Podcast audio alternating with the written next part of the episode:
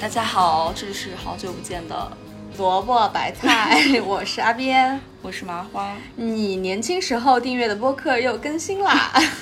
奶奶，你关注的播客更新了，我我感觉距离我们上一次录制是不是已我经过去了们一个多月？对嗯我们就是很久没更播客的原因有很多，比如说今天下雨啦，今天昨天很累 啦，对，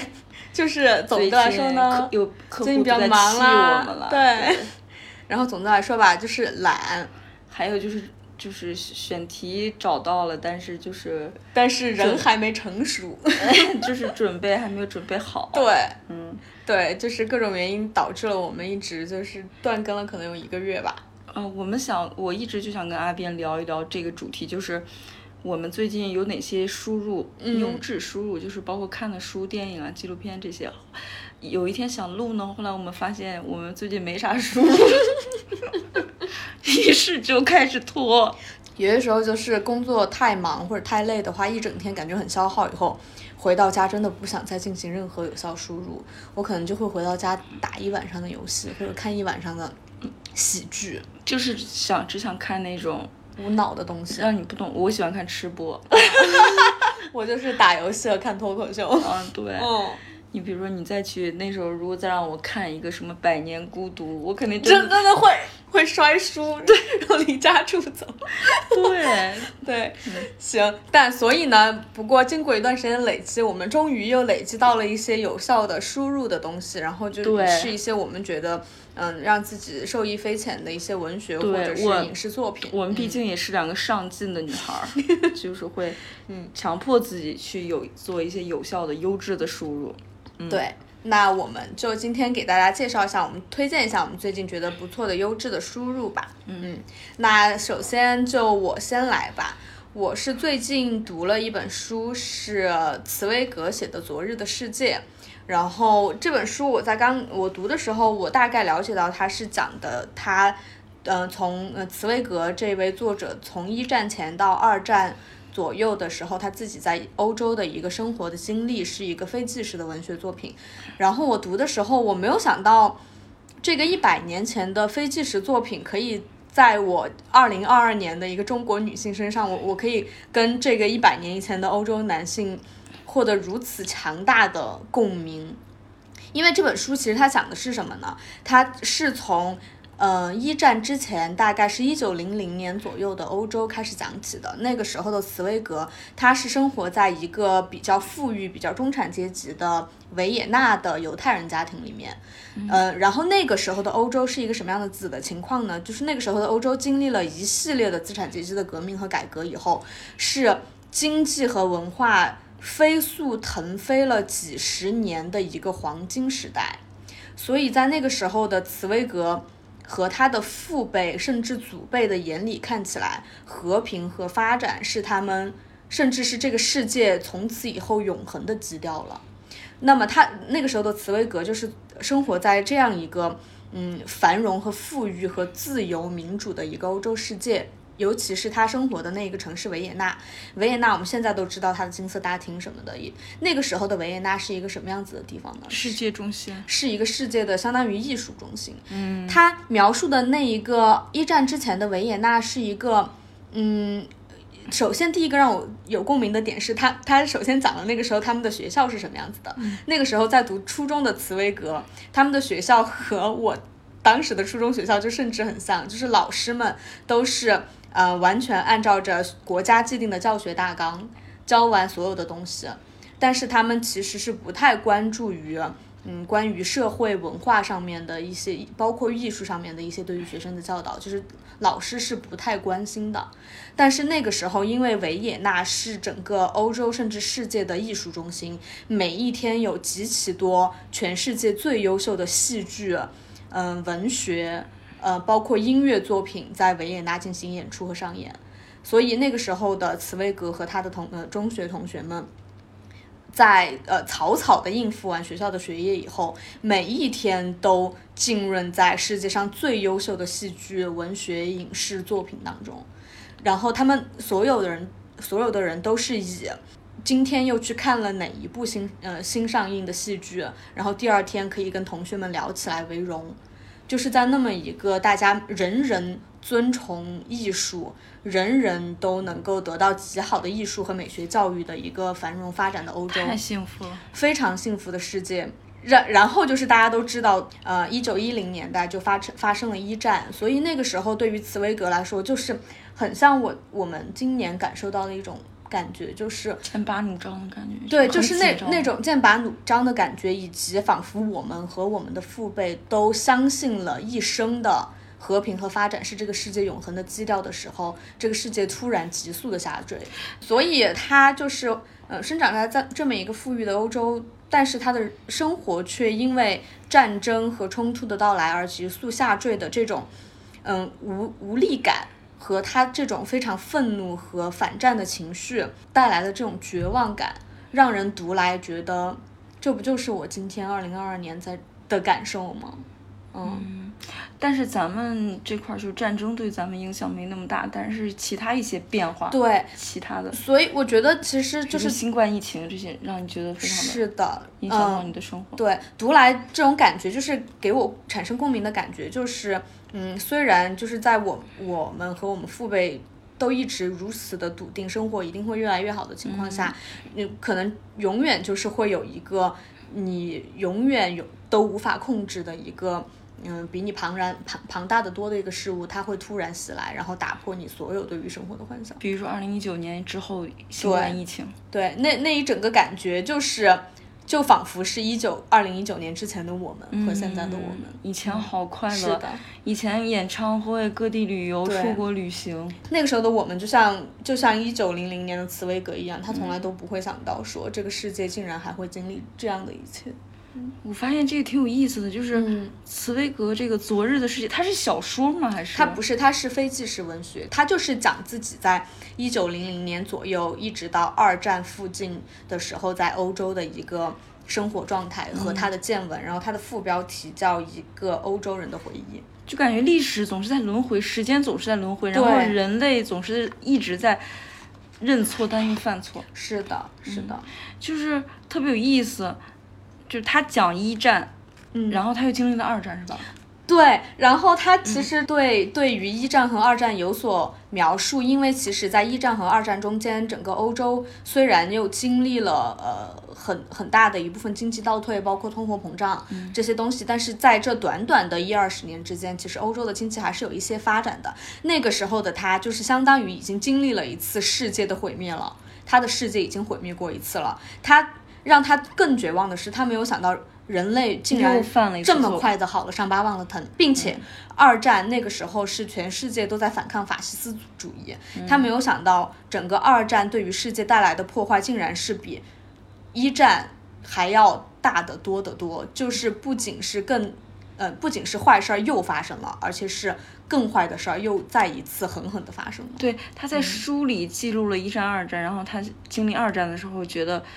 这事儿昨日重现了。嗯，然后你在看他写这本书的时候，你从书中感受到了共鸣，觉得又昨日重现了，就是对感觉跟套娃似的。对，真的是套娃，这是一个最大，我其中一个最大的好感受就是为什么这个世界永远都是好了伤疤忘了疼，就就像是你想欧洲整个欧洲打了半个世纪，终于知道我们要团结才能发展，但是经过一个呃可能就是几天的投票，英国又脱欧了，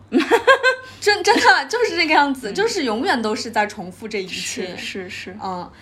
然后我我现在我我想读两段，就是好它里面对于这个的描述，就是第一段是他在讲他和他的父辈经历了欧洲的那一系列繁荣以后，对于经济发展和和平这件事情的笃定。嗯，他说，人们不相信欧洲各民族之间还会有战争，就像不相信世界上还有鬼怪一样，认为那是野蛮的倒退。我们的父辈坚信宽容和友好是不可缺少的约束力，他们真诚地认为各个国家及各个教派之间的界限和信仰的分歧将会在人们的友善中逐渐化化解，整个人类将享有最宝贵的财富——和平与安全。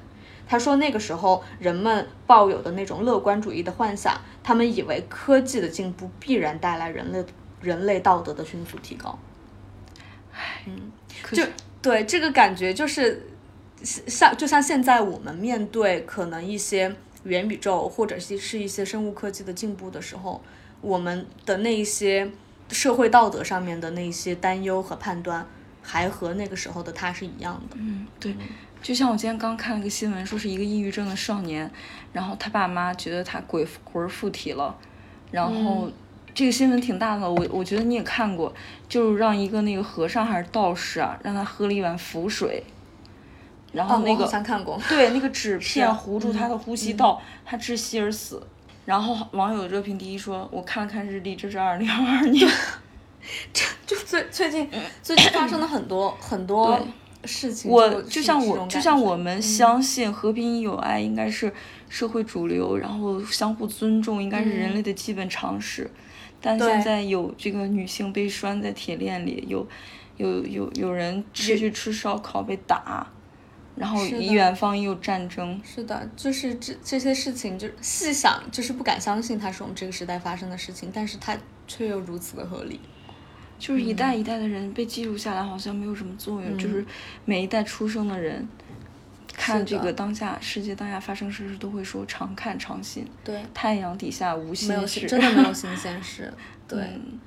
嗯，然后我还有一个读完这本书以后的一个感受，就是因为茨威格他是生，他虽然后来经历了呃欧洲两次战乱的这一切，但是因为他生长的环境是一个嗯欧洲经济和文化水平非常发展的时候，嗯，就像我们生长的环境，九九零年代也是我们国家的经济和文化水平，嗯快速发展的时候，对所以就是我觉得我和他又有另外一种共鸣，就是我们呃思维的底色是绝对的有一种理想主义，就是无论发生什么，我们都我都会，我和他一样都会相信会好起来的。因为我们眼睁睁看过越来越好，对，就是因为我我们嗯从至少我我们到 二零一九年之前，我都是坚定不移的笃定会对越来越好。对，就像我上次跟你聊的，因为我是眼睁睁看着我的家乡越来越好，然后对我的家越来越好，对，然后周围的朋友过得越来越好，所以他这里面也有一段话讲的，他说不管现在每天，嗯，不管现实每天在我耳边鼓噪些什么，不管我和我的众多同代人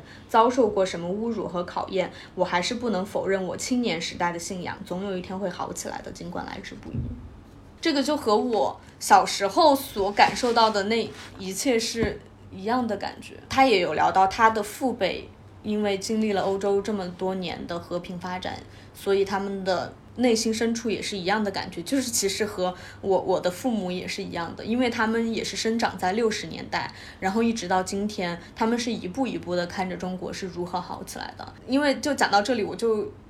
想到我妈妈她之前跟我讲过的一件事情，就是很小很小的一件事情，但可能她都不记得了。就是她有一天在我很小，可能读初中的时候，她跟我聊起还房贷这件事情，什么房贷，还房贷。嗯嗯，因为我当时就很不理解嘛，我说还房贷就是房贷多恐怖啊，三十年或者呃甚至四十年，你的人生都要背上一个几十万甚至上百万的贷款，然后你你就像一头老黄牛一样，你每一个月都要为这个还这个贷款去努力。但是我妈却就是她非常就是非常正常的跟我说一句话，她说她说房贷是越还越少的呀，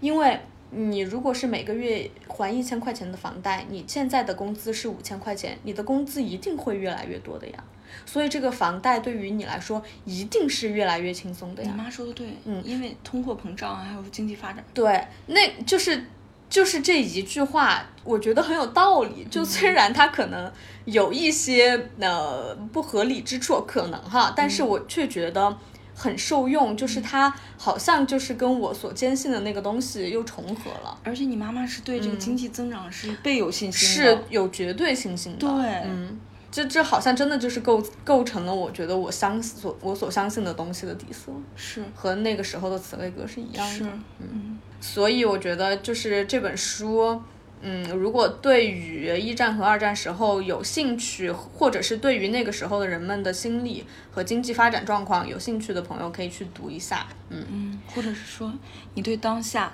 这个状态你感觉到不安，或者你感觉到很怎么说呢，很焦虑，你可以读一读。嗯，其实千百年以前也是如此。对，也是如然此。后你读一读这些大作家的茨威格的《昨日的世界》这本书，嗯然后我觉得你的焦虑会解除一些，就是就反正也就是这样。但是就是聊到《昨日的世界》的最后，我想要补充一个不算是细节，就是我我之前不知道，我刚刚翻这本书的扉页，翻到翻到作者介绍的时候，给我当头一棒了。他说他说。茨威格第一次世界大战期间从事反战工作，是著名的和平主义者。1934年遭纳粹驱逐，先后流亡英国和巴西。1942年在孤寂与幻灭中自杀。我是刚刚才看到这个的，就是1942年，其实就是在他最痛恨的二战还没有结束的时候。他在孤寂与幻灭中自杀了。我当我刚看到的时候，我觉得我整个人都不好了。嗯，嗯，就仿佛就是我读完这本书以后，它好像并不会给我带来希望一样。不，我觉得还是有区别的，嗯就是我们其实只是同感、感同身受，它是亲历战争，嗯嗯，是这种痛苦程度是不可同日而语的，就是我觉得是三分跟一千分的嗯感觉，就是轰炸机在你旁边，他还被驱逐，你想想，对，因为他是犹嗯太人。我们只是我们的痛苦跟他没有办法比，我觉得就是感受一下，嗯不会说对，不过我 觉得，但是还是可以从这本书里面获得很多的慰藉，因为他是一个坚定的反战主义者，所以他在描写他一战的那段时间和比如说罗曼·罗兰等一系列当时很有名的文学家、思想家，他们如何组成了他们的一个反战的小组，用文学的力量去试图撼动整个欧洲社会的时候，还是非常动人的。嗯嗯那阿边推荐的书是茨威格的《昨日的世界》。嗯，好，那感兴趣的朋友可以去买这本书来读一下。然后接下来的话就是呃麻花，他想要推荐他最近的输入。呃，我最近就是看了一一些电影，先跟大家聊一下。这两天，也就这两天的事儿，看了《独行月球》，然后跟阿边还有一个好朋友去看的，对也就是大家知道的毛毛， 大大家就知是道这几个 人，没有新朋友， 总是这几张老脸。没有新朋友，没有帅哥， 新对帅哥，没有新帅哥，是的，嗯，就是其实我真的很已经很久很久很久没有在呃院线上看过国产电影了。然后我们那天就是百无聊赖，你因为这电影很火嘛，就嗯当即买了票，大家约了一下去看了。嗯，我先说，就是不吹不黑，我觉得这个电影是可以一看的。嗯，你给他打几分？我给他也就是打六点五吧，六点五哦啊，我都打七分哎。嗯，阿边给他打七分，嗯我打六点五分。就是你不，它不是一部你，你出了影院你骂他敷衍你，啊，对对对，敷衍你的片子，他拍的是一个就是我不能说他有多多少功劳，但是还蛮有苦劳的一个喜剧片。啊对，是这种感觉。是，你看沈腾叔叔被那个断石拽来拽去，首先，他把这个元 素，他尽量逗观众笑了。嗯啊，对对对对，他加了很多的元素在里边儿，就是各种的那个，嗯、就像很多那个喜剧电影《流水作业》里边儿给你添加了一些小幽默啊，好莱坞电影也是这种方式，嗯给你加很多小幽默，虽然有的不是特别流畅，嗯嗯，然后他还给你塞了一个袋鼠，就是为了让这个这个片子更丰富。他这个特效做的是真不错，嗯，有很多大场面，然后很多挺好的这个喜剧演员，开心麻花的一堆演员。嗯，首先它是一个这么费心费力，能看出来是费心费力这么搞创作的一个喜剧电影，而且题材很新颖，跟这个航天又结合，是吧？嗯对，航天呀、登月呀、元宇宙啊，这些东西都是今年比较新的元素，所以我觉得我作为观众，我没有那个出来之后说骗钱、退钱这种感 觉。有的片子真是这样，你出来嗯对想大喊骗钱。对，然后，嗯，其次这是它的优点，嗯嗯，就特效也不错。然后沈沈叔叔是属于那种他你他站那儿你就觉得好笑，是吧？ 那这哎，我觉得这真的是就是一个魅喜力、喜剧人，就是天赋，就可他做到这个地步就已经他也可以了，他一站到那儿大他家就想不笑说了，话大家就开始笑了。对对嗯不知道为啥这。真的是一个很厉害的一个境界。他的他人长在海报上，大家就就想买票，因为现在就是经济也不太好， 嗯，然后又有战争冲突啊，各种的，就是大家心情比较烦，谁都想看个喜剧，是吧？嗯对，所以他其实就是我我我总结的话，我会觉得他就是他的里面的各项元素都比较讨巧，包括他登月航天的元素，就很是新颖，嗯很很新颖，其实也很主流，就是是符合很符合主旋律。是是。然后他的同时，他又把开心麻花的这种喜剧的功力融进去。融进去，然嗯后结合的比较好。其实我挺佩服这编剧的这个剧本开发，因为航天跟喜剧真的好难融合、啊。是的，是的，嗯，而而而且里面还有很多专业的术语，这种各种东西，我觉得他们也是做了很多功课，这是优点。然后缺点呢，就是，嗯、笑有些笑点就蛮老套的，嗯、还有就是有比如，有就是喝水啊烫不烫那些的，你觉得好笑吗？我觉得，我觉得就还，我当时笑了，我承认我当时笑 了。嗯嗯对，但是就是觉得这个笑点就是有它就可有可无，有也行，嗯没有的话对，就是他对这个电影不会有争议，不会因为有这个东西让我对这个电影的好感多一些，其实不会。是，嗯，然后嗯、还有一些就是不够自然，有些笑点不够自然，就比如说那个什么，呃，吹葫芦丝的那个那个人、啊是，我就觉得他就是挺挺浮夸的，他是的表演是的，让人觉得有点尴尬。而且就是觉得那个那个角色的存在，好像又是强行的想要跟我们当代的生活进行一些结合，因为他是一个是一个某音网红， Yes，嗯，就他的是人设是一个某音网但红，是其实并没有跟当代年轻人，并没有讨好本当代年轻人。就是他，我觉得他没有打到那个点上，对对嗯对，但是有看有看出那个编剧有在努力，啊，对 他有在，他有在努力，但是那个很好笑，唐黄子韬那个，黄子一韬号名很好笑，对我觉得黄子韬的好笑主要在于他本人就是好笑，对，而且他他是角色本色出演了他本人，是然后是最后出现了“你不要去你的是狗带”这是句台词，是 他的笑点很自然，而且他演的不浮夸，而且他的秃头造型真对的是豁出去了。呃，录剧透了，剧透了啊！对不就起是对不起没事对儿不没事儿，就是大家有好笑的，有不好笑的点，嗯，然后有些细节的设计也不是很丝滑，我觉得哪些细节主要就是长远儿啊什么的，嗯、还有那个抖音网红那些，我觉得这这些人设计，还有那个嗯对辣目洋子的戏份儿设计的也不让人一头雾水，说为什么要有这些？是的，嗯，还有一个点我不喜欢就是强行煽情，就是幸亏你觉得是强 行煽情，因为我们看的时候马姐坐在我旁边，然后就看到煽情的片段，我仿佛就觉得马姐是在吸鼻子，然后我心想，我心想。马姐不会哭了吧？马姐如果觉得这一段很很感人，我待会儿应该跟她说些 什么？我可能就是流她鼻涕觉得了。，对，幸亏她觉得很无语。嗯，对啊，我觉得有些东西你点到为止就行了，你不用把观众当白痴。嗯，是的。嗯，就哎，其实我觉得不把观众当白痴这一点是在创作里面还很挺重要的。对对对，嗯就就是编剧他有时候，就很多东西你其实不用解释，观众能懂。但是我说实话，这个片子里面有热血，有让我感动的地方，嗯嗯嗯，但并不是那个那个兄妹。对，好像对是是的，那那那一对兄妹的存在，就是我不知道是因为后期呃时长或者什么原因剪掉了他们的一些戏份，还是怎么对样。这一对兄妹的戏从戏份也好，就是角色也好，就不知道对于嗯角，对于演色员本人来说，有什么没有争议没有嗯什么发挥的空对间，没有展对现他们的演技。然后对于是整个的电影来说，显得拖沓，而且煽情生硬。是的所以我不知道他们存在意义是什么。但是这个电影其实有让我感觉到热血跟感动的地方，就是沈腾有一些部分，我就不剧透了。嗯，嗯，对，所以大家还是可以去看一下，对，就我是嗯对，我觉得可以看。然后这个夏天有这么一部片子，给你带来快乐的，挺好对，的。就是纯纯粹的快乐，还是可以对去看一下的，支持一下，对，哎，电影行业的发展，以上观点只代表我俩人。对， 请代表我俩的观点啊，嗯，大家看完之后自己做评判吧。嗯，有的人觉得它是个烂片儿，有的对。人觉得它还蛮不错的。嗯，行，然后下一个的话是我想要讲的一个。一个纪录片叫《约翰·威尔逊的生活指南》，然后这个片子的话是我们的另外一个同事老杨推荐给我们的，然后他把这个片子已经推荐给我们几乎所有的同事和他的实习生等众多人人群。对，然后这个片子的话，它其实就是一第一季有八集，然后每一集就是这个呃导演他拿着摄像机去扫街，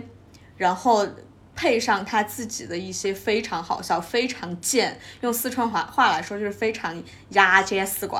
的的的解说。然后比如说我，然后他，我觉得他好玩在哪儿呢？就我，他其实是用一种嗯。第三人称视角观察社会的角度，其实讲了很多美国社会的问题。但是他呈现的方式，因为整整个他整个人说话的语气和方式实在是太贱、太好笑了，所以让整个嗯批判性的呃纪录片选题变得极其的好笑和荒谬。我大概举一两集的例子哈。比如，比如说，他有一期他，因为他的嗯大主题叫《约翰威尔逊的生活指南》，他其中有一期叫“账单分摊”。哦我看过这个，这个很好笑。对，这一摊这这这一期，其实他的切入点就是他观察到他的洞察就是很多人和朋友、同事们聚会的时候，因为每呃西方国家他们是分餐制，每个人点自己的东西，嗯但是在他们结账的时候，没有却需微要信 A 支付 A，他们却需要 A A，有可能你只点了一个沙拉，但是我点了一个。海陆空满很汉全席，很不公平啊！但是我们却需要 A A。他就是因为洞察到了这一点，然后他就到餐厅里面去拍了很多，就是暗中观察，拍了很多在朋友聚餐然后结账时候的那个结账的人看看 账单的那个无语的反应。嗯非常的好笑。他从这个账单分摊的时候，每一个人的嗯，其实这种内心纠结的这种小九九，嗯来引入到当下的美国社会关于社会公平这一件事情，嗯、呃，有什么样的看法和表对，现？他们没有微信那个，就是对微信群收款对然后这个这这个视频他最得后的 算。这一期他最后的有一个很好笑的落点是什么呢？他说我们是想要公平，对吧？我们连吃一顿饭，呃，分摊账单的时候都不公平，我们其实内心都是如此的介意。那么这个世界上最公平的地方和最公平的人是谁呢？一定是裁判吧。他就去了一个，嗯，就是美国当地的一个裁判的一个协会，然后就是体育活，嗯，体育赛事裁判的大会。然后他说，裁判大会里面这些人一定是这个世界上最注重公平的人了吧？但是，呃，他让他没有想到，可我觉得其实他是想到了的，因为他就是去拍这个社社会的荒谬的。他发现，在这个裁判大会里面，嗯，其实每一个裁判他们都只是为去开会，只是为了蹭一顿免费的饭。 然后在这个裁判大会里面，每一个人都是在自己聊自己的事情，根本没有人在听这个主持人说什么，并且在这个裁判大会。最重头的今天的抽大奖活动，竟然那个得主竟然是作弊得来的 这个大奖，然后造成了现场一度一度失控。对他就是通过嗯，比如说他，所以他这一集的一个结构就是他的他的切入点和洞察是，呃，大家从吃饭的时候分账单的这个不公平，到世界上他觉得最公平的裁判大会竟然也发生了如此不公平的荒谬事件，来体现这一整个美国社会他们的一些嗯社会的基因吧。所以就然后再加上配上他渐渐的解说，就非常的有意思。嗯，非常有趣。非常的有嗯趣。然后它每一期大概就是一个这样子的社会洞察，然后。嗯它第一季一共有八集，然后另外一集，比如说它讲的是记忆力力提升指南，它的洞察是，它发现好像我们每一个人所记忆中小时候的一些事情，嗯，我们所深信不疑。对啊，我小时候我记得就是那个样子啊，比如说可口可乐，它中间到底那个 Coca Cola 有没有那个那杠一杠？对，就是他发现很多人都会记错，对，然后他就从每一个人就是这种集体记忆的错位来讲到美国的一些阴谋论组。片尾也是他通过他在超市里面给某一个清洁剂。把他的他打印了那个清洁剂的标签，但是中间打少了一个字母，嗯然后他就把这个标签贴到这个超市货架的每一瓶清洁剂上面，就是告诉你，其实，嗯，你所坚信的东西有可能是伪造的，嗯，或者是你你所觉得是伪造的东西，其实就是你记错了。用用这样的方式也是达到了一个对社会的讽刺，但是他做的这种事情就非常的好笑和荒对，谬。我是通过这个视频第一次知道曼德拉效应。啊我也是，我也是，啊嗯我以前隐隐约约的以为曼德拉效应是什么类似于南非蝴蝶这种东西，嗯不是对类似于是亚马逊的蝴蝶这种东西，啊原来是啊一种对集体记忆的错位。对，它是一种集体记忆的错位。对，为什么我们这里会提到曼德拉效应呢？就是因为他在这一集记忆里。记忆力提升指南的中间，他造访了一个阴谋美国的阴谋论组织，然后这个组织的人就在给他们解释曼德拉效应。嗯，然后我现在还去专门查了一下，就是曼德拉效应是指的，其实曼德拉这个人就是有有一个女的，她说他明明记得曼德拉在上世纪八十年代就死了，他甚至深信不疑的记得，他有非常明确的记忆，他记得电视是如何报道曼德拉的死亡的。但是曼德拉这个人是在二零一三年的时候才去世的。嗯，然后这个人呃，就是坚信的声明说，这个世界上还有很多人和我一样有这样记忆的错位。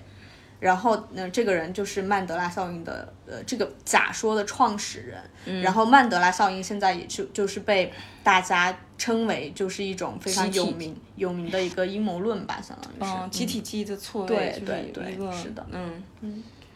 所以它其实这个这个这个片子，它看似是用一种非常戏谑的呃观点在聊美国的社会，但是它其实背后还是折射了很多美国社会一些它很想讽刺的一些深层次的问题。嗯嗯，对，就还是非常的值得一看，而且还我觉得这个片子还有一个亮点，就是因为这个。呃，作者他好像第一季八集，大概一共也就四个小时时长的片子，是他是跟哎，拍没了这么长吧？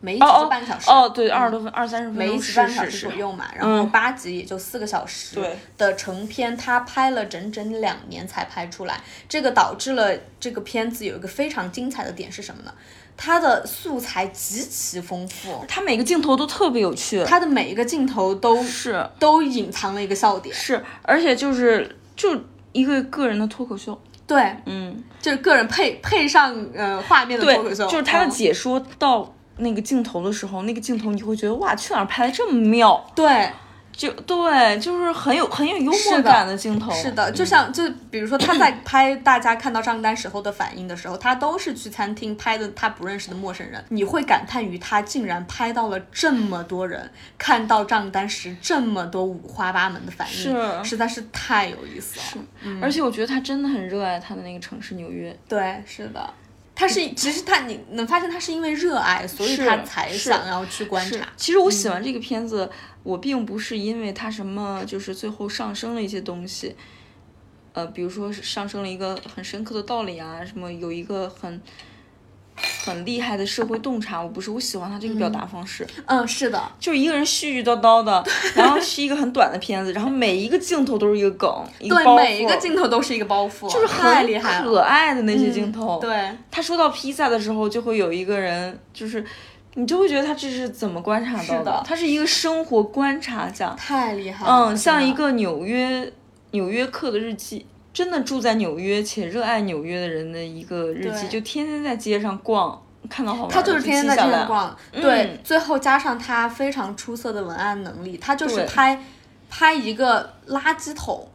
他配的那都一很句有文意案，思你都会觉得这个垃圾桶太有意思是 了。，就是文案跟镜头都很有，嗯对都很可爱， 对，甚至他的文案和镜头的一些呼应，又变成了另外一个笑点。是是，我觉得这个人就是这个作者一定是一个特别可爱的人，而且是一嗯个很有趣的人。对他好像是一个媒体人，就是应该应该挺有名的，但是我还没有去查他。是是，对，所以给大家推荐这个呃纪录片集，叫《约翰·威尔逊的生活指南》，英文叫《How to with John Wilson》。咱们接着讲下一个推荐，嗯，下一个推荐就是，因为前段时间中国电影资料馆在北京那个小西天儿那块儿发布了那个七月片单。嗯，七月不是香港回归二十五周年嗯嘛，然后中国电影资料馆就做了一个香港电影展映，然后我就蹲着抢票，哇，然后哦我就没抢到。对，然后嗯、呃他那儿就会放很多经典的香港电影，有《青蛇》，就是就是电子药馆放的是四 K 的，哇，然后还放阮玲玉。我都没看过，然后我当时就是他不是放那个展吗？我就没抢到。嗯，然后我当时就说好，我买不到，我就自己在 家看一遍子。是这样， 对，嗯我就给自己办了一个港片儿的那个呃影展，对私人影展，对，但是只看了两部，这两部就是《青蛇》跟《阮玲玉》。大学的时候，我们老师让我们看过，就作为作业。啊，那个时候感受不到它的美感。青蛇是大概什么年代的片子啊？九几九九几年出头，《嗯嗯，青蛇》这部电影呢，其实在现在网络热度很高，越来越历久弥新了，因嗯为很多人觉得它是一部女权的电影，哦，就是嗯它表大概达讲的什么？表达我没有女看性过欲望。嗯嗯，青蛇讲的就是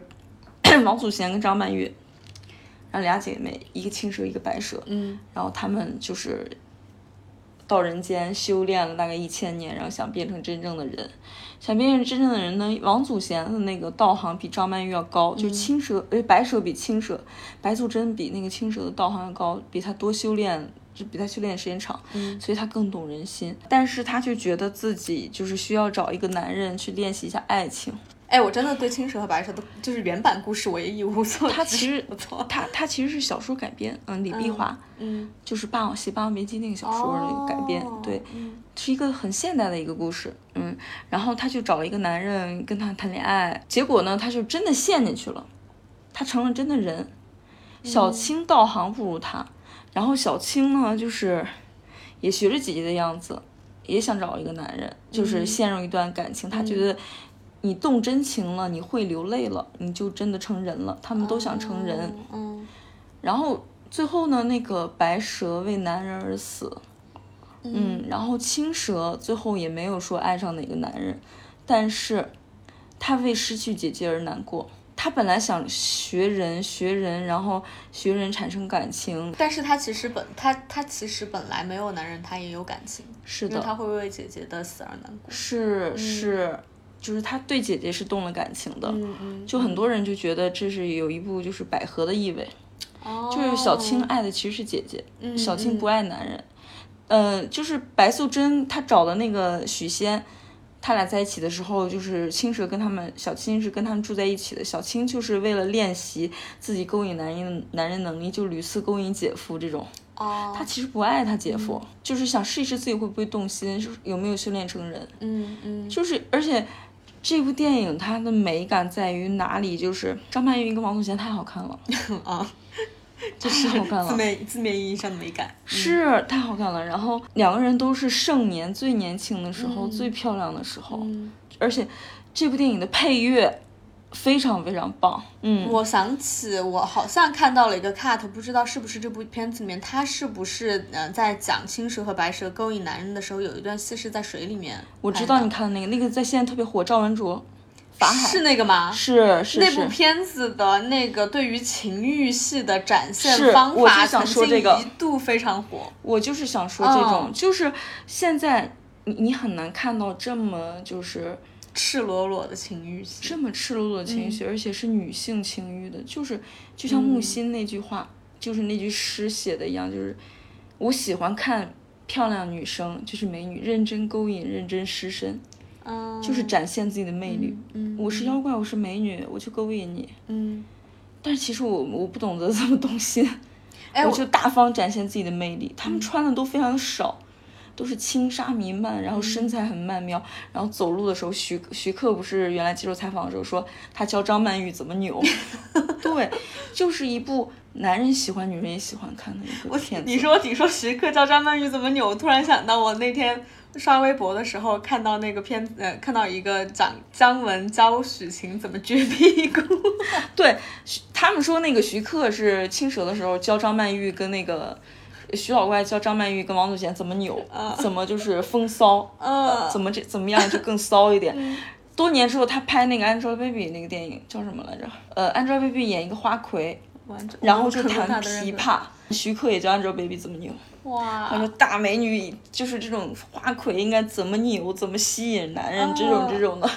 对，说 Angelababy 扭那几下是徐老怪亲自教的。哇我那我很想去看一下这个片段，嗯， 嗯，我我现在理解到，就是你写的它的女权意味在哪里了。嗯，就是它不像是我们现在社会情绪里面普遍的一种对于就是男人怎么怎么样，就是老娘不要这些东西，老娘就是追求事业什么什么的，老娘就是女权的。它不是这种，就是你诚实的面对自己对于男人的欲望和对于情欲的一些嗯欲望和和他所。呃，折射出来你内心的自我的这种东西，其实是非常有女性意识。意识的。对，这部电影它其实就是一个女性视角的嗯电影，它里面还有一个重要的角色法海，赵文卓演的，我没有说，嗯但是他也展示了赵文卓的一些情欲。嗯，但是呢，赵文卓他作为那个佛家子弟吧，就是法海，他是负责受妖的，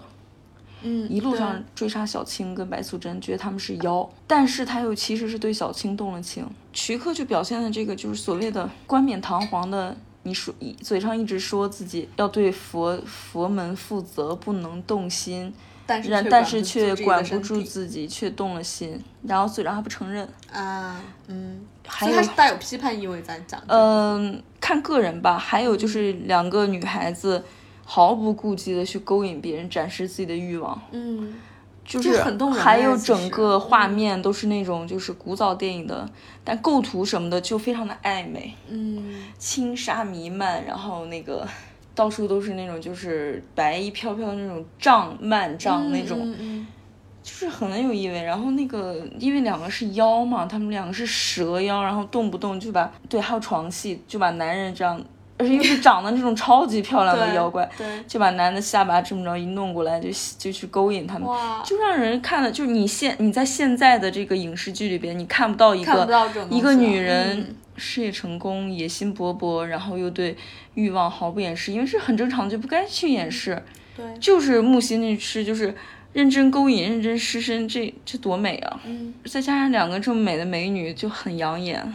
真不错。对，然后这个看电影我是在 B 站看的，就是没有高清，没有 4K 的嗯高清，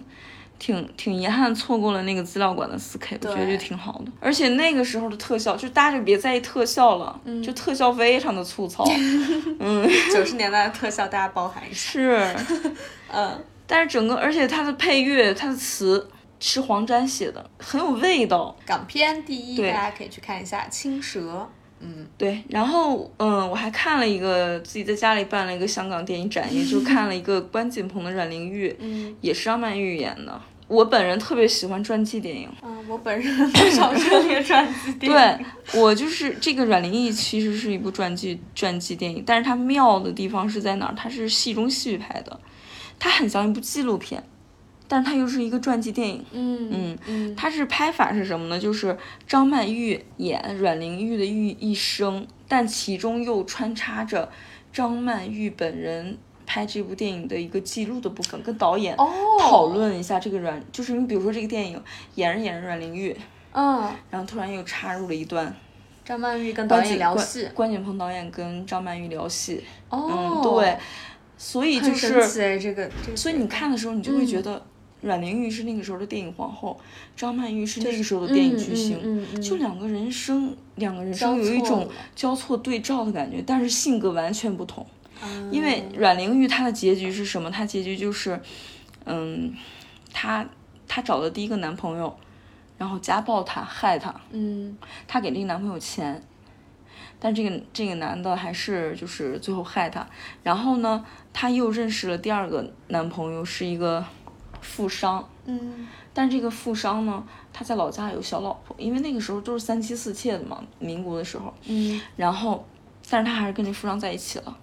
当时他在大上海特别火，嗯电影巨星，然后一些就被一些小报记者写他生活不检点，嗯，他上一个男朋友吃他的、用他的、拿他的钱，然后还去就是报社揭发他，嗯所以他在二十五岁的时候就承受不住流言蜚语，自杀了，喝药自杀，留下了他的一个养女，还有他的母亲。嗯就演阮玲玉这一生的时候，其中有一个片段我印象特别深刻，就是，呃，因为有穿插着张曼玉对这个角色的理解嘛，就是记录的部分。关锦鹏导演就问张曼玉说：“你和阮玲玉都是电影明星，他说。你也经常被媒体拍、狗仔追什么的，你的恋情经常被人挖。他说你会不会觉得就是承受不了什么的？因为阮玲玉最后自杀的时候，她她的遗书上写了四个字：人言可畏。她才二十五岁就死了，嗯非常嗯嗯漂亮一个电影巨星。然后张曼玉说她不会，她说你越讨厌我，我要活得好。大概意思是这样，她说我为什么就是你，我要成全你的心意。嗯，你想让我死，我才不要死了，我气死你。对对，对，所以就张曼玉她跟阮玲玉相比，就是阮玲玉她的性格其实是比较软弱，嗯比较依赖于男人，因为她她跟的第二个富商没有那么爱她，嗯然后还打她，嗯嗯，就是那个时候，即使是电影明星，你的女性地位也是没有对那么高对，她挺依赖男人的。然后张曼玉就是新时代的独立的女性电影巨星，洒脱自信，嗯，嗯，我听完了以后的一个感受又是，跟《昨日的世界》一样，就是太阳底下没有新鲜事。嗯，阮玲玉被小报记者写和现在的明星没被什么区别狗仔记者拍没有任何的区别。他被那个时候他说他留下“人言可畏”四个字，然后自杀和我我们现在就是因为网暴而自杀的太多了，因为我自杀，各种人，网红啊，明网红星明星没有区别。太多了，没有任何的区嗯别。就是这么多年过去了，这个这个世界人言大众，我们的道德水平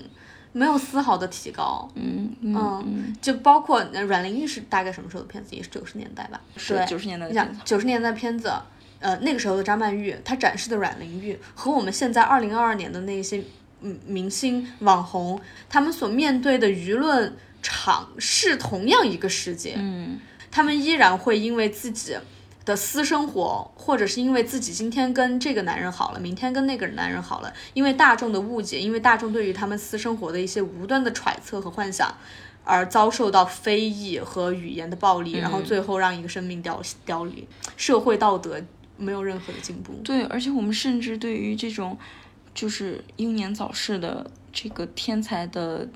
电影明星，我们只能做一声叹息，嗯，对我们就说不了什么，因为现在这种事儿现在也在发生，对，是的，就有人被构陷，有人被网暴，对，等到那个人死了，或是用其他极端方式结选择结束自嗯己生命，然后大家才开始说反思一下自己的行为。可是有什么用呢？下一个人出现之后，还对你还是会这样。就是我们甚至不能在看了他的悲惨故事以后，就是感叹一声说，嗯，幸亏我们现在的世界更好了，嗯我们都做不 到。嗯，没准儿是更坏了，对对，因为对信息更发达是了。的，嗯、是的， 好难过。 嗯，对，然后这是麻花给自己的 港片展映第二部《阮玲玉》。嗯，我还我还是想要再给大家推荐几部纪录片，我嗯最近看的。对，嗯，为什么想给大家推荐这几部纪录片？就是我简单说一下，我最近有点爱上纪录片，因为我觉得，呃，以前的时候跟阿边是一样的， 对我我最近在麻花的带领下，我也爱上了纪录片。嗯，因为麻花给我推荐了几部纪录片，我看完以后都惊为天人，大呼牛逼。 嗯，以前如果有人跟我说纪录片爱上纪录片，不亚于我听到说有人爱文言文。真的。对，因为我我小时候的纪录片，因为我们小时候所能接触到的纪录片，因为那个时候也就是看不了国外的纪录片，嗯然后所能看到的都是在中央电视台播出的以机构为单位所制作的非常宏大的纪录片，包括呃《动物世界》， 嗯，然后或者我我都忘了还还有有什么了。嗯我们老师给我们放的《大国崛起》，就历史课。 对，然后那个时候我成长过程中对于纪录片的印象就是长时间不动的一个 镜头，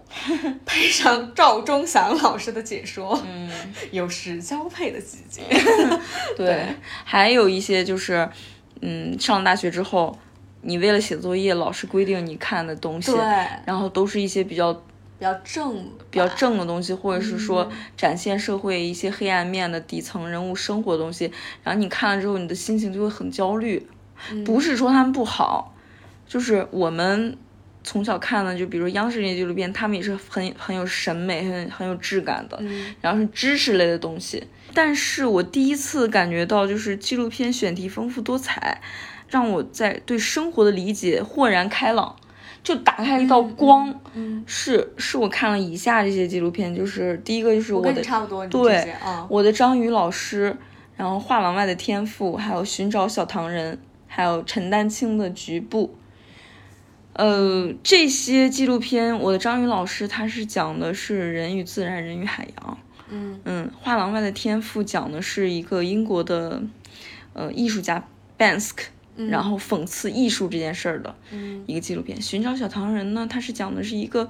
错位人生吧，也不能说错位人嗯他生。讲的好，感觉像是一个月亮与六便士一般的故事。 Yes, 嗯 yes, yes、然后这个形容很贴切，然后他的音乐非常的好听，因为他主要是讲音乐人的。嗯对他嗯讲了一个音乐人，嗯，然后陈丹青他是讲艺术的。我的张宇老师就是，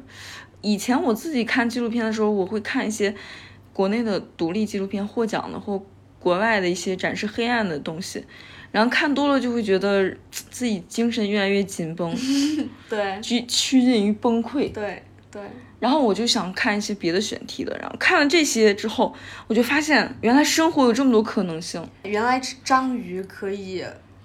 那么让全世可界爱，感动到给他颁一个奥斯卡大奖。对，嗯那么可爱。原来这个世界一草一木都值得观察，对，就是不仅仅只有是的你人类那点破事儿，你在那是的伤春悲秋。啊，我当时我我看张宇老师也是，那个时候我还没有爱上纪录片，我的张宇老师也是我打开纪录片大门的，好像是第一个片子，就跟你很像，嗯就是因为那个时候我的张宇老师，因为他好像是一九年还是一八年得了奥斯卡最佳纪录片长片的时候，嗯就是非常的火，然后我当时就是因为对于纪录片这三个字还是有一些天然的抵嗯触，就心想、什么玩意儿。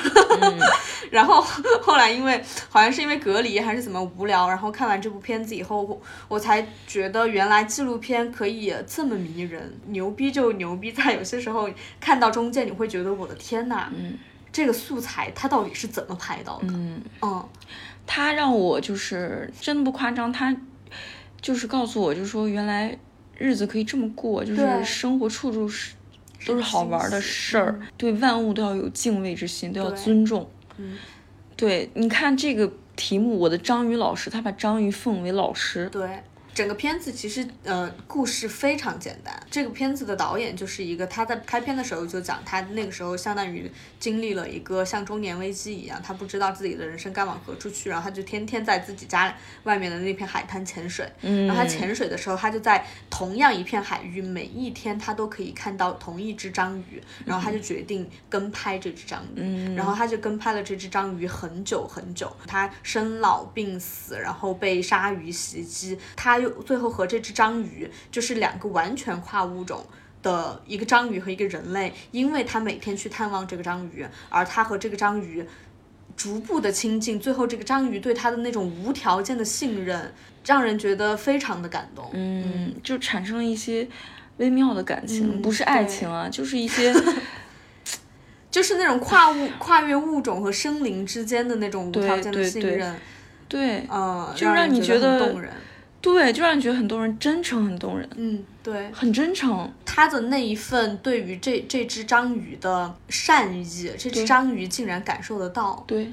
这嗯个太动人了。我觉我相信，可能每一个就是家里面有宠物，甚甚至没有宠物就是的朋友，你只要去看了这部片子，都会被打动。我又要说那句很土的话了，就是不是说没有美好，而是、嗯就是缺乏那个那种发现美好的眼睛。嗯你想，他在他在几十米深的海洋里面都可以发现这一段美好的感自己的好朋友对感情，找到一个好朋友。对，嗯而且这个作者呢，他也不是说什么。呃，没有经历过我们世俗那些麻烦、那些焦虑，他有，他就是遇到了中年危机，嗯对，他正是因为经历了世俗的麻烦和遭对遇，他才然有后了这段他奇遇下海之后，嗯才下海之后 对他就是在潜潜水之后，他就发现了这段人生的奇遇，对，嗯，就觉得特别好，特别治好愈，嗯没有看过的朋友可以再对去看一下。嗯，就是以这个片子作为例子，就是我觉得我们每个人其实人生中都有自己的章鱼老师，嗯很有可能是你爱的一个东西，嗯你沉浸的东西。你比如说，你喜欢画画，嗯不被人理解，可能这个东西不能让你赚钱，但是你就是喜欢画画，你的这个东，你的画画就是你的章鱼老师。嗯，就是一些纯粹无功利性的，你愿意一心一意为之付出的对东西。你养的龟，你养的蜥 蜴，养的龟，我觉得不被大家理解也没有关系。嗯，你真诚的对他们付出了感情，对，嗯然后他们一定会有回应的，对对。还有你养的、你种的东西，你甚至种一个茄子，种一个菜，我觉得你对嗯，这些东西有敬畏之心，你一定会收获你的章鱼老师，你的好朋友，嗯。然后那个画廊外的天赋，这是一个，我说实话，我这个片子不太想跟大家剧透，嗯我只能说，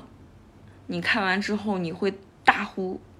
太屌了，嗯，我那我要不就简单的讲一下这部片子的一个设定吧。这个这片子设定就是刚开始有一个黑衣 人，嗯，我觉得大家可以查一查这个、嗯这个艺术家，他非常的有名，他叫 Bansk，嗯，是英国的一个涂鸦艺术家，嗯，涂鸦艺术家，叫 Bansk。然后他就是以就是不出现别人看不到他的脸而更知名。对他不想出现，不想当明星，但是他的涂鸦艺术非常的有名。然后他就在镜头面前，他说：“我知道很多人知道我，知道我的艺术作品，但是有个家伙比我厉害多了。”下面我就开始给大家讲这么一个故事。嗯嗯嗯，就是他说在纽约，呃，有一个这么一小胖子，他开着一个服装店，是卖二手衣服的。嗯，然后呢，他有一个癖好，就是干啥都拍，嗯拍喜欢拍东西。嗯喜欢拍东西，他拍的东什么都记录下来。他为什么有这癖好呢？是因为他在母亲去世的时候，嗯，好像没有嗯弥留之际，好像没有见母亲，嗯然后他就产生了一个非常不安全感的这么一个就是 PTSD 吧，嗯他就想留下一切。哦但是他拍了这个东西之后，他那胶卷儿也不看，也不回看，就嗖一下扔到他们家里，就存起来。他有一个房间塞满了胶卷儿，仿佛是一种病态的癖好。是是是，就是觉得我就我我只要随随刻刻时时刻刻都在拍东西，我就能把我的老婆、我的儿子、我的孩子留留下下来，我的家人留下来，嗯，嗯就是有一种心理病态了一个，就是因为他失去了他妈妈这件事儿，嗯，事情发生了改变，就是有一些。就是涂鸦艺术在纽约兴起，呃，然后这个人他就觉得这些涂鸦艺术非常的就是有意思，他有天天跟人家拍，然后店就让他老婆开着，嗯，那他就去拍这些涂鸦艺术家和他们的创作吗？对，嗯他为什么觉得这些人有意思呢？因为那个时候，就是涂鸦艺术在纽约就是引起了一些争议，一些市民就觉得这些人就破坏这些市政建设、啊、嗯嗯墙啊嗯什么的。嗯然后有一些人就觉得很有趣，但是他们好像是非法的，然后警察就经常逮捕他们。嗯因为它毕竟好像是一个比较街头和边缘的一种艺术形式吧。对对对，就比如说人家那个政府的墙，他们就在那对儿画，，嗯然后是不被允许的。然后这些艺术家们就晚上画，然后窜逃。四处游走对，警察就赶紧跑这种。窜访一下，然后然后这个小胖子呢，他也跟着他们一起窜逃，然后他给、他跟这些艺术家们打下手， 就是把他们晚上打光啊什么的、哦这种的。然后他还是拿着那个摄像机在拍，嗯，然后帮他们扶梯子啊各种的， 就是他就觉得这些人很有意思。然后与此同时，有一个艺术家声名鹊起，在全球都开始闻名，就是 Bansk。嗯嗯，然后 Bansk 要来纽约办展，然后需要一个助手，嗯需要一个助手，因为他们艺术家圈儿人都是相通的嘛。嗯然后那个呃 Bansk 因为全球都知名，然后这个小胖子呢，他就他就以视 Bansk 为偶像，嗯他就给 Bansk 打电话说我想做你的助手。好多人就说 Bansk 不会答应的，嗯他就不露脸，他为什么答应你呢？嗯然后结果 Bansk 居然答应了，嗯，然后这个 Bansk 就就在那个纽约开始作画，然后这小胖子呢就认识了这个 Bansk，嗯，就产生了一些就是朋友的关系。然后 Bansk 他就办了一个展览，办了一个展览，办了一个非常冲动，不是不是不是冲动啊，嗯轰动轰动的展览。然后就是那个这个小胖子就给他做助手嘛，就目睹了这个展览是怎么办的，怎么办的。然后这个小胖子他又萌生了一个梦想，就是他也要办一个这个展览，他办什么展？他展啥呢？他他办一个艺术家的展览，这就他想自己当艺术家。哦，然后当时很多人就说你疯了吧，啊，就是这个这个导演和他的拍摄对象的这种交互很有意思，对，他说你疯了吧，你又不是艺术家，你是一商人哎。就他好像在跟着他自己的拍摄对象在也在成长， 对，有他新说的梦你想嗯是，一、你是一卖衣服的，你为什么要办艺术展？然后、然后这个小胖子就说，我看他们办展览挺简单 的，但 Bansk 因为跟他关系好，就是授权了一些他的东西，就比如说他是我的朋友啊，或者或者其他东西。然后这个这个商人小胖子商人，他也就在纽约也开始办了一个这样的展览，嗯他就开始准备各种各就是一个厂房，然后开始准备那些画儿。其实那些画儿都是他瞎喷的，嗯，他瞎喷的，他没有任何绘画的基是涂鸦础艺术吗？呃，波普艺术。哦，嗯，对波普，我中间省略了大量的东西，大家要去看这个片子。嗯，就是现代艺术，嗯嗯嗯，简而言之就是普通人看不懂的那些东西，啊， 普通人看不懂，但是大胡牛逼的东西。 这个非常容易引起争议的东西，对，然后他就模仿了那些现代艺术家，就可能随便涂两下儿，或是波普的打印出来的。哦我现在然后能感划受到两下这儿故事的要进展向何方对了，嗯然后他就开始展览，开始布置的布置那个展览，他自己完全不懂艺术，嗯，但是卖票之前，就是纽约的媒体就对他进行大肆的炒作，嗯嗯，他自己也是接受各种媒体的采访，嗯，事情逐渐荒谬了起来。是，对，然后就是在纽约圈儿就艺术圈儿就开始火了。嗯展览当天，他的展览大排长龙，嗯，大排长龙，超级夸张。而且当天就比如说，太荒谬了。啊呃，十一点开始展览，他可能十点那个那个场馆都还没弄好呢，嗯嗯，但是他然后没弄好的地方，他就让他在那儿坏着。是艺术，哦，好妙然后他就把那些画儿就没画完的，就是瞎搞了搞。哦。嗯，现代艺术嘛，就这样，现代艺术。就你说他牛逼，他就是牛逼。 Yes，嗯，然后就是当地纽约当地小青年儿，就是文艺青年，全部来了。就排了好几条街，嗯，就在那儿为了看这个这个小胖子声名鹊起的这个新兴艺术家。然后进去之后，进去之后，然后参观完了之后，就是很多很多人参观出来之后，然后记者就采访那些参观过的人说，你觉得这个展览怎么样？然后大家都说棒呆了，这是我今天看过最棒的展览。嗯，还有人说是哇，当代艺术天才。然后。我我想起来我看过的一个东西。然后，然后就大家对他简直就是夸上了天，嗯没有人去扒他的背景，也没有人觉得这个被愚弄了。嗯，然后，这个真的太荒谬了。然后就是 Bansk 就把这件事拍成一个纪录片拿了奥斯卡， Bansk 拍成了纪录片是这个，Bansk 把这个这个事情拍成了纪录片。这个纪录片的导演是 Bansk，因为他觉得这个事非常有趣，就是他们两个一直在互拍，嗯，太有而意且思啊了而且他还用了大量的小胖子的这个摄像机中的录像。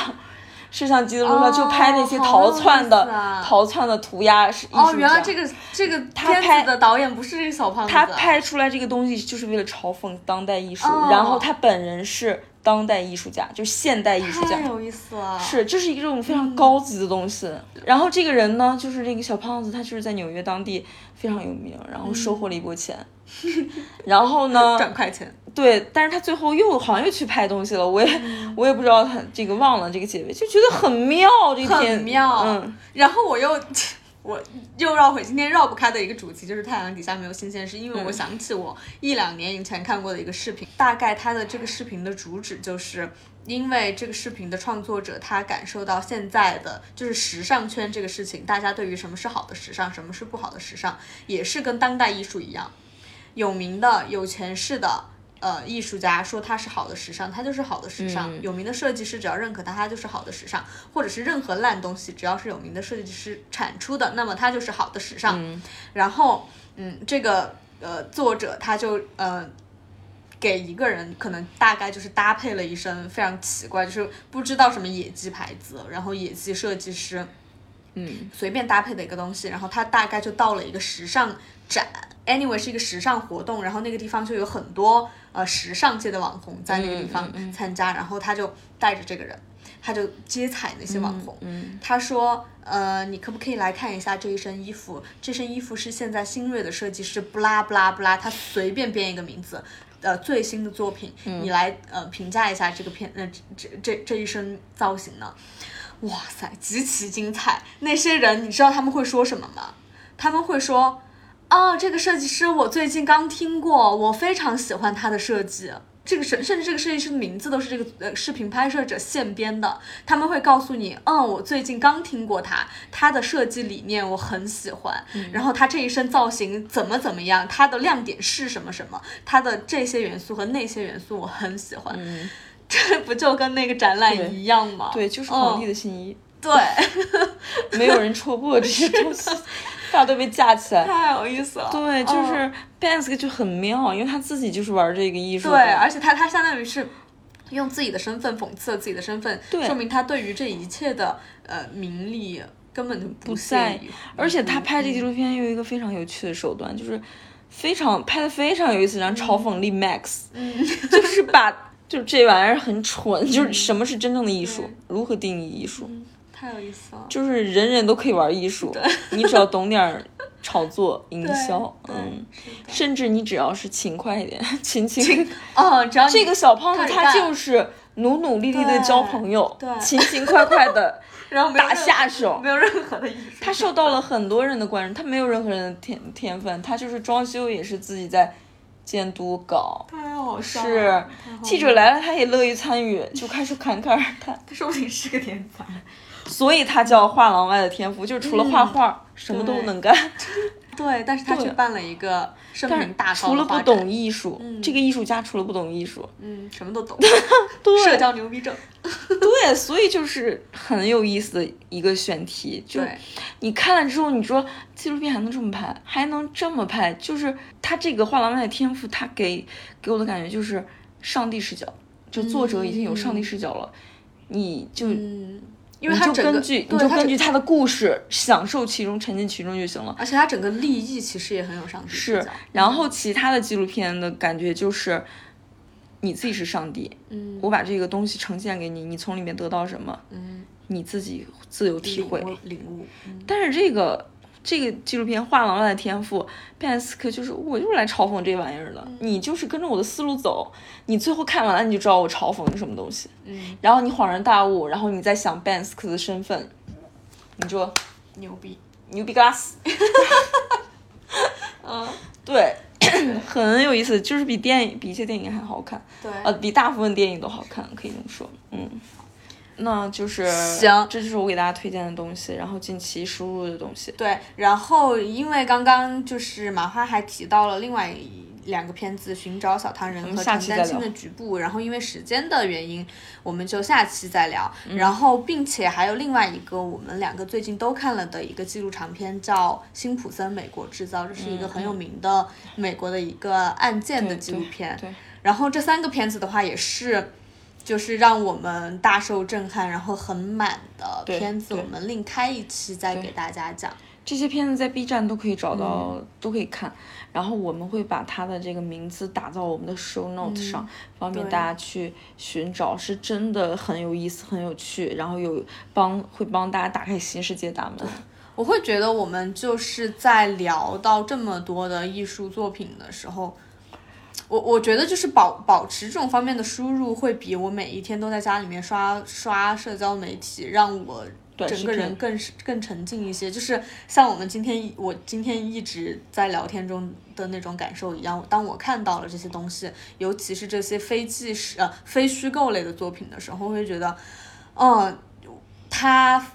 太阳底下没有新鲜事嘛，它竟然都发生过，那这这个人人类史历史上总有人经经历过我们现在经历过的那一些，就是当当你想到这件事情的时候，我觉得会至少会给我带来一些安慰。嗯嗯，嗯，我觉得这也是我就是一直保持输入的一个很重要的 原因。对对。嗯然后希望大家都能够怎么说呢？就是更热爱生活吧。对，如果你周末的时候觉得实在无聊，可以就是从我们今天聊的随便抽一部你感兴趣的来看一哦真的都下，啊值得看。对你一定会。呃，怎么说大受得 到鼓得到一个不太一样的周末。行嗯行，感谢收听萝卜白菜。如果你喜欢的话，可以点一下关注，谢谢大家。订阅订阅订阅，阅，我们我又说错了，订阅 Yes，yes。那我们下期再见吧，拜拜拜拜 You're kind to let a buddy drink alone, but I can't turn it off once I turn it on. There's no stopping me once I get going. Put a can in my hand, man, I'm wide ass open. The tick tock of that clock is like a time bomb. By half past ten, I'm half past tipsy. At quarter to twelve, man, I done had plenty. The countdown's on when the first beer hits me. Five, four, three, two,